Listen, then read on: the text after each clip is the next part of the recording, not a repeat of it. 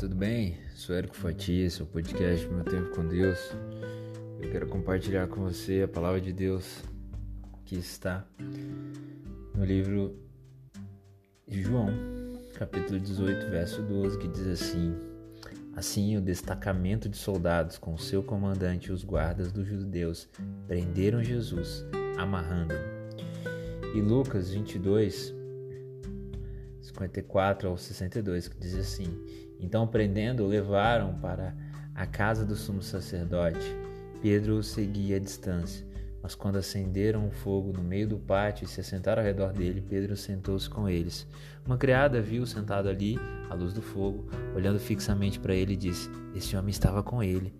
Mas Pedro negou: Mulher, não o conheço. Pouco depois, um homem ouviu e disse: Você também é um deles. Homem, não sou eu, respondeu Pedro. Cerca de uma hora mais tarde, outro afirmou: Certamente este homem estava com ele, pois é Galileu. Pedro respondeu: Homem, não sei do que você está falando. Falava ele ainda, quando o galo cantou. O Senhor voltou-se e olhou diretamente para Pedro. Então Pedro se lembrou da palavra que o Senhor lhe tinha dito: Antes que o galo cante hoje, você me negará três vezes. Saindo dali, Pedro chorou amargamente. Hoje eu quero falar sobre a Sexta-feira Santa, né?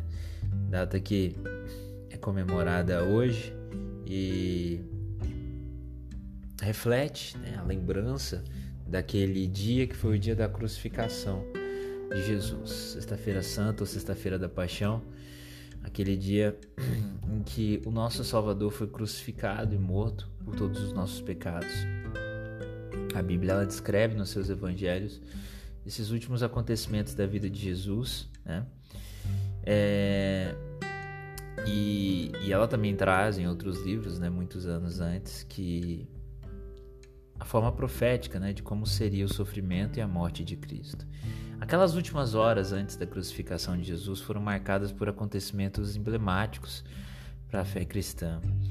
Então, na quinta-feira da semana da Paixão, os discípulos eles haviam feito preparativos para a festa e Jesus celebrou a sua última Páscoa com eles, né?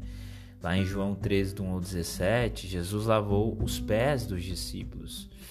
Inclusive, muitos ficaram chocados, falaram, Senhor, nós que deveríamos lavar os seus pés.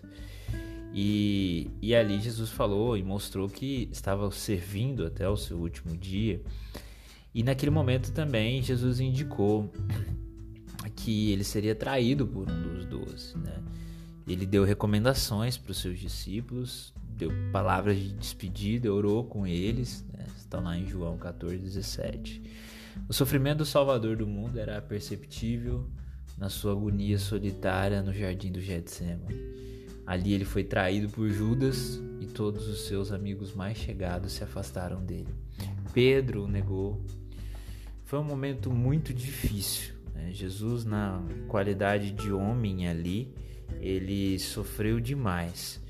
Ele se viu preso, torturado, castigado, largado, humilhado, aos olhos dos homens derrotado, é, abandonado, mas ele venceu a morte, ele venceu o mal, ele venceu a solidão, ele refletiu amor quando as pessoas zombavam, escarneciam dele, quando ele já na cruz, né?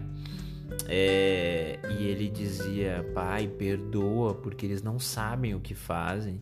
Muitas vezes pessoas já falaram isso, talvez você já possa ter falado isso, ou até mesmo eu, e na maioria das vezes, quando essa frase é dita hoje em dia, Pai, perdoa, porque não sabe o que faz, é com um tom de deboche, e Jesus não estava debochando, Jesus estava realmente falando, Senhor Deus, que eles não sejam punidos por isso que eles estão fazendo comigo, porque eles não sabem o que estão fazendo. Porque Jesus fez isso? Porque Jesus estava refletindo o amor que Ele é. é.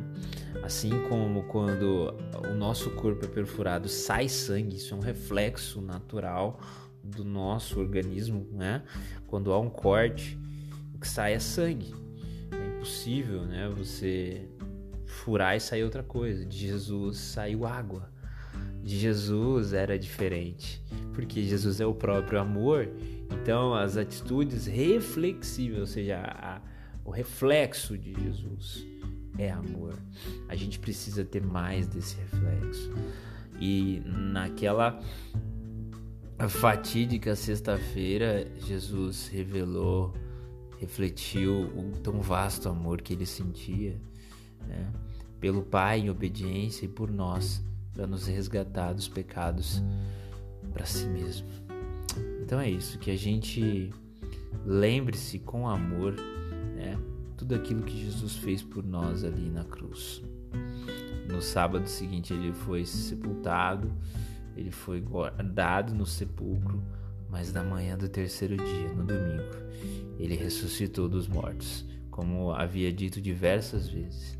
E ali o Salvador do mundo venceu a morte. E é isso, a gente tem essa incrível vitória de Jesus na cruz, né? E a realidade daquela sexta-feira sombria deve impactar a vida de todos que creem e confessam Jesus Cristo como seu único Senhor e Salvador.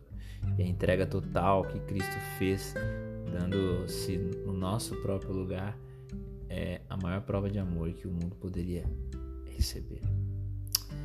E é isso, essa é a dádiva gratuita que deve ser constantemente lembrada e celebrada com amor, com gratidão por todos nós, filhos dele, que receberam a pela fé. Que Deus te abençoe, que você tenha uma sexta-feira santa maravilhosa na presença de Deus, que possa refletir todo o amor de Cristo ali na cruz por você.